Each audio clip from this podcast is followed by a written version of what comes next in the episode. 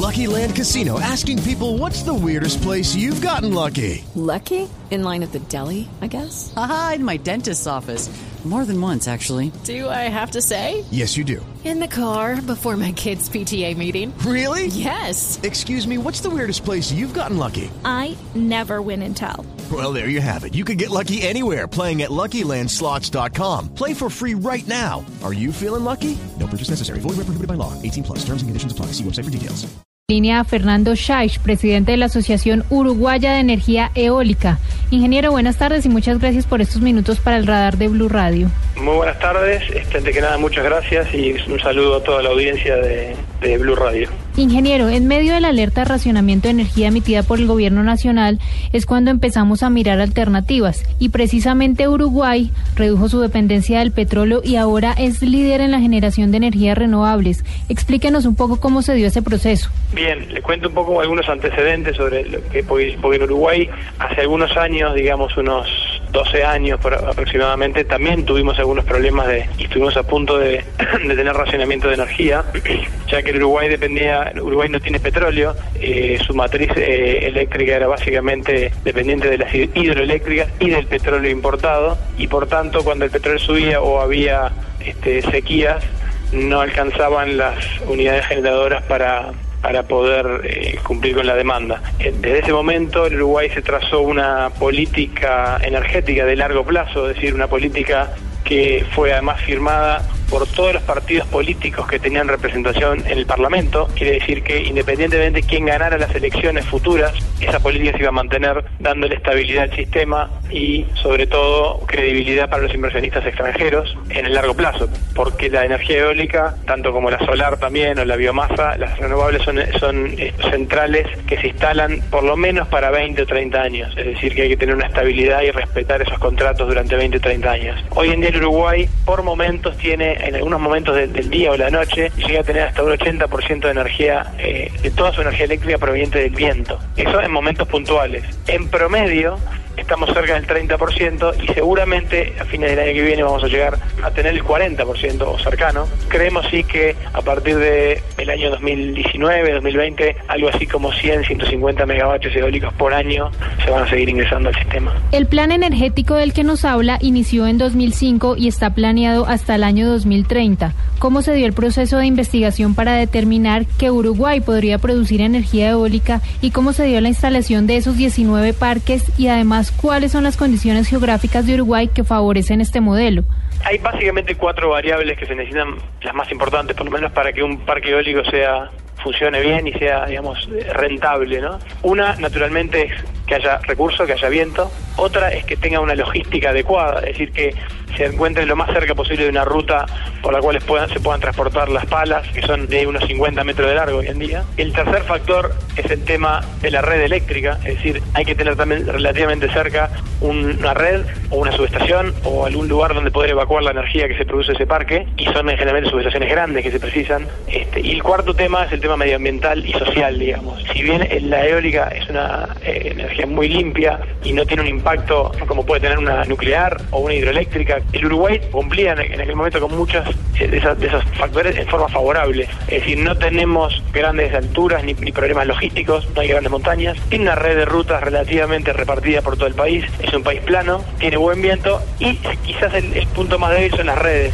El Uruguay precisa sin duda mejorar el sistema de redes para dar un, un siguiente salto, pero entiendo que en el resto de los países de Latinoamérica, en muchos de ellos por lo menos, eso no es un problema. Ingeniero, ¿cuánta energía produce cada torre y eso en cuánto se traduce para el beneficio de los ciudadanos? Primero que nada tenemos que diferenciar dos tipos de, de aerogeneradores. Hay aerogeneradores de mega generación, que son los de lo que yo venía hablando hasta ahora, que son aerogeneradores que son enormes, tienen, son un edificio entero, tienen un, un elevador dentro y tienen las aspas o palas, tienen más o menos 50 metros de, de largo cada uno. Después hay aerogeneradores pequeños, que son para uso residencial, que uno los pone en el campo, etcétera, que son de un metro, dos metros de, cada pala, pero no estamos hablando de eso. Digamos, cuando hablamos del boom eólico en Uruguay, estamos hablando de los parques eólicos de mega generación. Esos parques eólicos, en general en Uruguay, fueron modulados a 50 megavatios cada uno. 50 megavatios son aproximadamente entre 20 y 25 aerogeneradores por cada parque. Es decir, cada aerogenerador tiene entre 2,0 megavatios y 2,5 megavatios más o menos. ¿Cuánto genera eso? Cada aerogenerador, por ejemplo, uno de 2,0 megavatios, puede generar alrededor de unos 7.000, 8.000 megavatios hora año. Eso dependiendo del país, porque depende mucho el consumo de cada familia, etcétera, pero son, estamos hablando de miles de familias, ¿no? Por cada aerogenerador. La energía equivalente anual de miles de familias, de quizás 10.000 familias. Entonces, esos parques eólicos realmente inciden mucho en la cantidad de energía que, generan, ¿no? En, la, en la matriz eléctrica. Ingeniero Shaish, ¿Cómo la generación de estas energías renovables ha favorecido que además Uruguay enfrente el cambio climático y temporadas de sequías a través también de energía hidroeléctrica y de paneles solares? El Uruguay por momentos es 100% renovable la energía eléctrica, 100%. Entonces, eso se logra básicamente, bueno, con, con, esa, con esa energía, la solar, pero sobre todo, lo bueno que tuvo el Uruguay es que como dependía, Uruguay ya tenía mucha hidroeléctrica, y la hidroeléctrica, uno puede racionalizar el embalse, o sea, el lago artificial que uno tiene, cuando tiene viento, es decir, que es muy complementaria con la eólica. Si yo tengo viento, puedo generar casi todo con eólica y no tengo por qué turbinar el agua que tengo embalsada en un embalse, o sea que uso esos embalses como una gran batería. Cuando me quedo sin viento, ahí largo el agua por las turbinas, con lo cual la hidroeléctrica y la eólica son muy complementarias. Así también la solar, porque casualmente la solar, como es sabido, genera su, su valor máximo de generaciones al mediodía y unas horas antes y unas horas después. Y justamente en esas horas es cuando la eólica baja el viento, en general. Entonces es muy complementario Quiere decir que Uruguay está sustituyendo una cantidad de usinas térmicas, es decir, que, utilizaban fuel oil pesado, diésel, etcétera, para generar energía eléctrica por parques eólicos. Cada vez que uno instala un parque eólico hay una cantidad de toneladas de CO2 que se evitan tirar a la atmósfera. Eso es directamente un aporte a, a minimizar el cambio climático, ¿no? Ingeniero, usted como especialista en este tema, ¿conoce si las condiciones climáticas o geográficas de Colombia pueden favorecer la producción de energía eólica?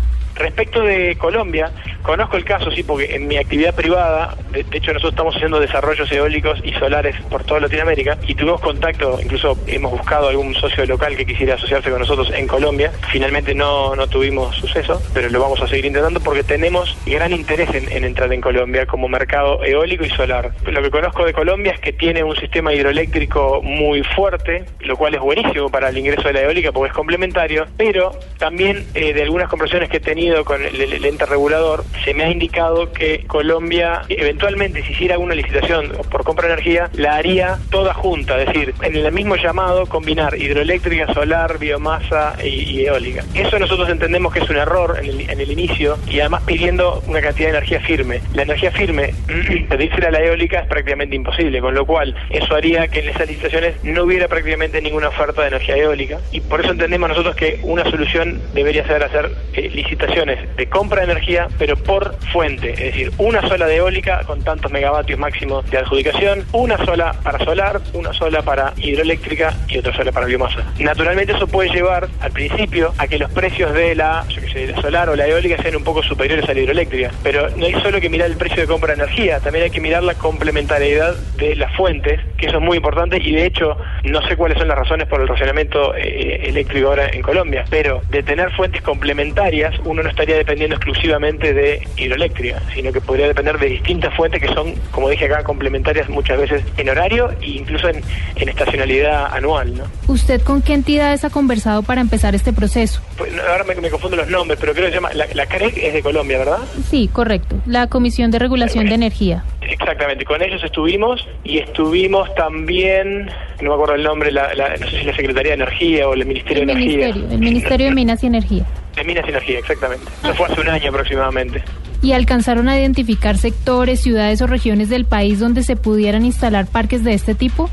hace tiempo que se sabe que hay un, sitio que es muy bueno para la eólica, que es la Guajira, pero no es el único. Y, a veces pasa que, que cuando hay un, un, lugar que es un, hotspot, así, todo el mundo va ahí, como ha pasado en México, por ejemplo, en Oaxaca, que todo el mundo va ahí y se genera un, impacto hasta social a veces complicado. Este, nosotros creemos que también en las partes altas, incluso cerca de Bogotá, puede haber alguna, algún lugar interesante. Eh, repito que yo no soy, en este momento no me puedo considerar ni, ni, ni cerca de ser experto en los sitios de Colombia, porque justamente nuestro proceso desde la empresa privada que yo dirijo es la búsqueda de un socio local justamente para que nos ayude a conocer los mejores sitios, un poco guiado por nosotros, pero alguien local que conozca la, geografía, los lugares, etcétera. Y esa etapa no la pudimos dar todavía. ¿Y qué hace falta? ¿Por qué no se pudo dar esa etapa?